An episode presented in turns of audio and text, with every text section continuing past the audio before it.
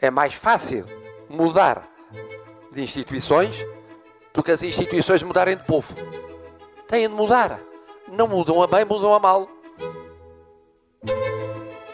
Viva! Está com o Expresso da Manhã. Eu sou o Paulo Baldaia.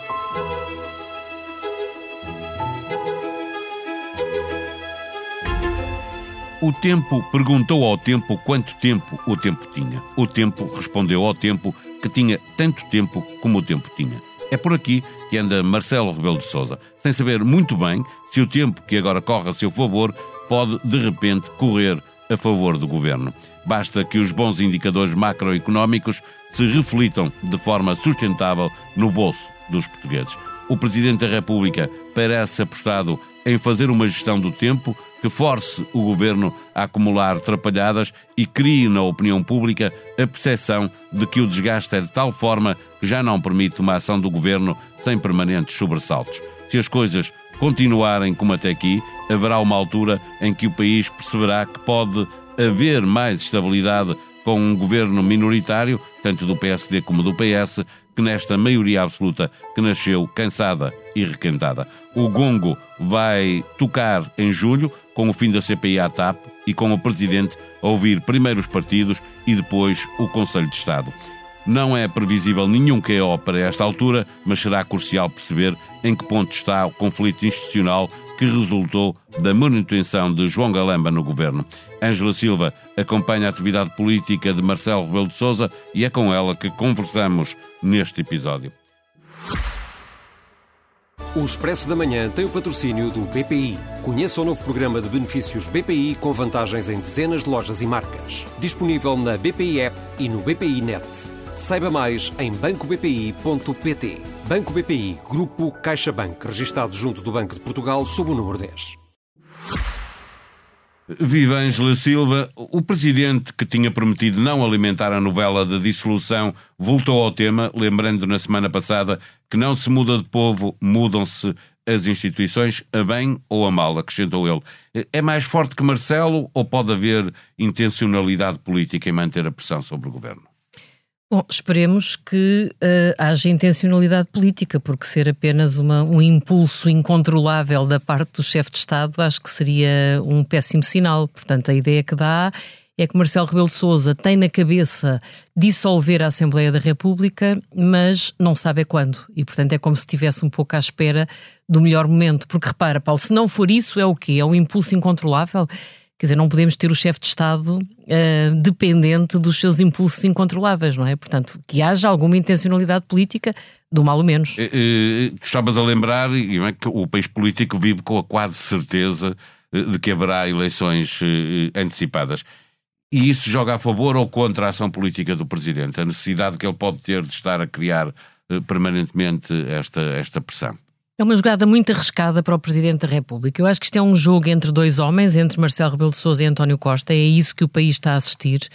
E acho que é arriscado para ambos. Foi muito arriscado para António Costa decidir afrontar o Presidente da República, que aliás um, um ex-secretário de Estado deste governo tinha lembrado que se passassem a ter em Marcelo um adversário estavam perdidos.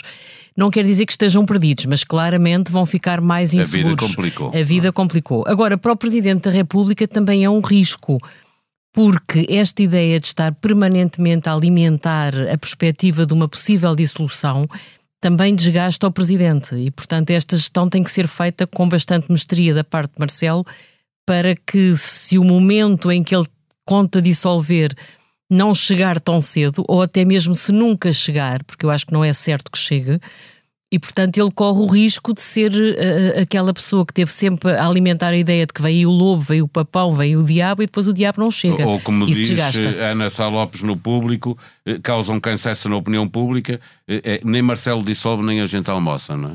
Exatamente, essa frase da Ana é particularmente inspirada porque é mesmo esse o risco que Marcelo corre. Portanto, é haver a ideia de que ele fala, fala, fala e depois nunca chega a acontecer aquela ameaça que ele está dia a dia a agitar aos portugueses. Portanto, uh, das duas, uma, ou Marcelo Rebelo de Souza espera pelo final da Comissão Parlamentar de Inquérito à TAP e percebe que aí há um momento para fazer uma avaliação mais encorpada do, do estado do país, e aí ou serena ou avança no, no, nesta estratégia de desgastar o governo, Ou então, quer dizer, se isto se vai prolongar aqui a mais um ano, acho que isso é impossível. Acho que isso, isso, isso penaliza o Presidente. contraponto uh, uh, os três anos de campanha que o Governo uh, se prepara para fazer e assume que, que, tem condições políticas para o fazer? Não percebo como é que alguém do Governo deixou sair essa frase que o Expresso publicou e que seguramente não inventou. Alguém disse isto ao Expresso. Eu acho que o país não, não vai aguentar isso, nem três anos de campanha eleitoral nem três anos de campanha eleitoral com o Presidente a ameaçar romper o ciclo sem o romper. Portanto, acho que, acho que isto vai ter que ter aqui uma solução qualquer.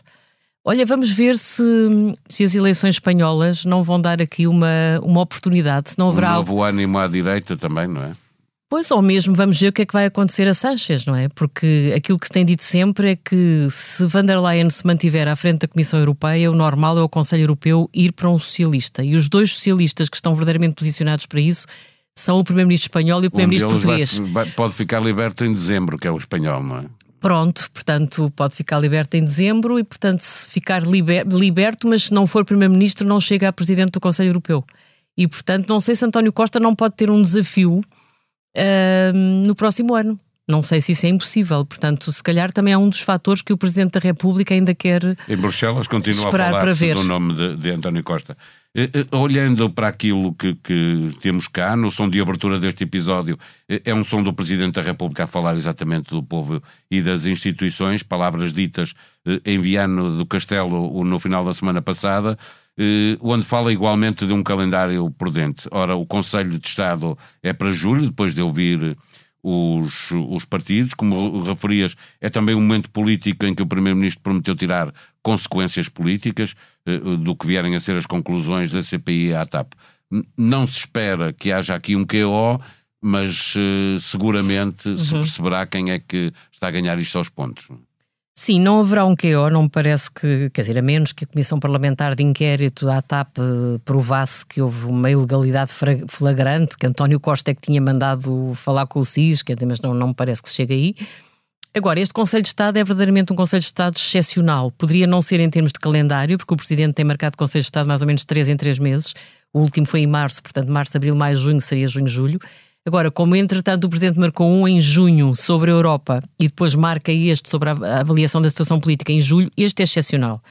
E isso é um sinal de que Marcelo Rebelo de Sousa mantém os motores ligados para uma eventual dissolução. Não há mais pequena dúvida sobre isso. Portanto, a ideia que dá é que, não sendo essa uma etapa decisiva, será mais uma etapa de um processo que Marcelo parece estar a querer desenvolver com vista a chegar a um ponto do tal chaos que tu falas mais à frente. Quer dizer, o país está muito habituado a tabus na política, não é? E Marcelo Rebelo de Sousa neste momento é um Presidente da República enigmático, sobre isso não há dúvidas.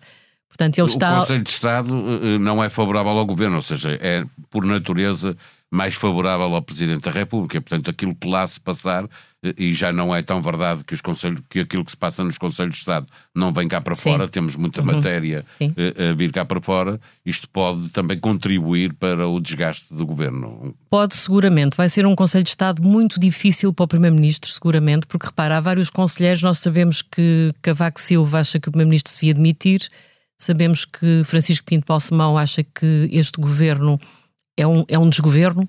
Sabemos que uh, Luís Marques Mendes já disse que é, é quase é inevitável haver uma dissolução e que será no pior momento para o governo.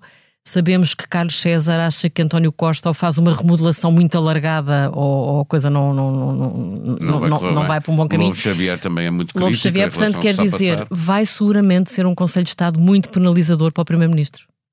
E, e, para fechar uh, a nossa conversa, o, o, tempo que para já corre a favor de Marcelo, uh, como escrevias no site do Expresso, vê acumular matéria para desgastar, uh, pode vir a correr a favor do governo se a economia melhorar também para o, o bolso dos portugueses de uma forma sustentável. A que é que Marcelo dará mais importância? ao bem-estar económico dos portugueses ou à estabilidade governativa? Olha, Paulo, eu acho que ele já respondeu a essa pergunta em público quando disse que, a partir de agora, o fundamental, o mais importante, era o prestígio das instituições e que tudo o resto uh, decorria daí. Portanto, a ideia que dá é que o Presidente quer valorizar o prestígio das instituições mais do que a situação económica e social. Ele disse isso em público e isso também é um aviso muito importante. Agora, isso não quer dizer que o jogo esteja completamente cedido. Ou seja, eu acho que neste momento quem disser assim, de certeza que vai haver dissolução do Parlamento, precipita-se. Porque António Costa também é um exímio jogador na política, pode não ser um grande governante, mas é um grande político, e portanto, se ele jogar muito, continuando a baixar, eh, vai baixar IRS, vai subir os funcionários públicos. Claro que tem uma série de corporações que já não recupera, não recupera se calhar os médicos, nem os enfermeiros, nem os professores. Pronto, mas eh, se, se jogar com o dinheiro que tem, Uh, é preciso não... também ver o que é que o Banco Central Europeu e, e a própria Comissão Europeia deixarão Portugal fazer, porque é, é o país da OCDE eh, eh, mais dependente de, da gestão da dívida pelos bancos centrais. Sem dúvida nenhuma, mas também é um país que tem um déficit. Repara, a Espanha neste momento tem um déficit de 4% e nós temos 0, pouco, não é? Portanto, quer dizer, é um jogo difícil, é um jogo apertado, mas não acho que António Costa tenha necessariamente o jogo perdido. Deixo-lhe a proposta para ouvir o podcast do Mundo a seus pés. Derrota sem paliativos para Pedro Sanches nas eleições locais espanholas. O PSOE mantém apenas dois ou três governos regionais, e entre os 12 que foram a votos este domingo, antes das eleições, governava nove dessas comunidades autónomas. Aragão, Valência, Extremadura, La Rioja e Baleares passam para as mãos do Partido Popular, que vê no resultado uma rampa de lançamento para conquistar o poder nas legislativas de dezembro.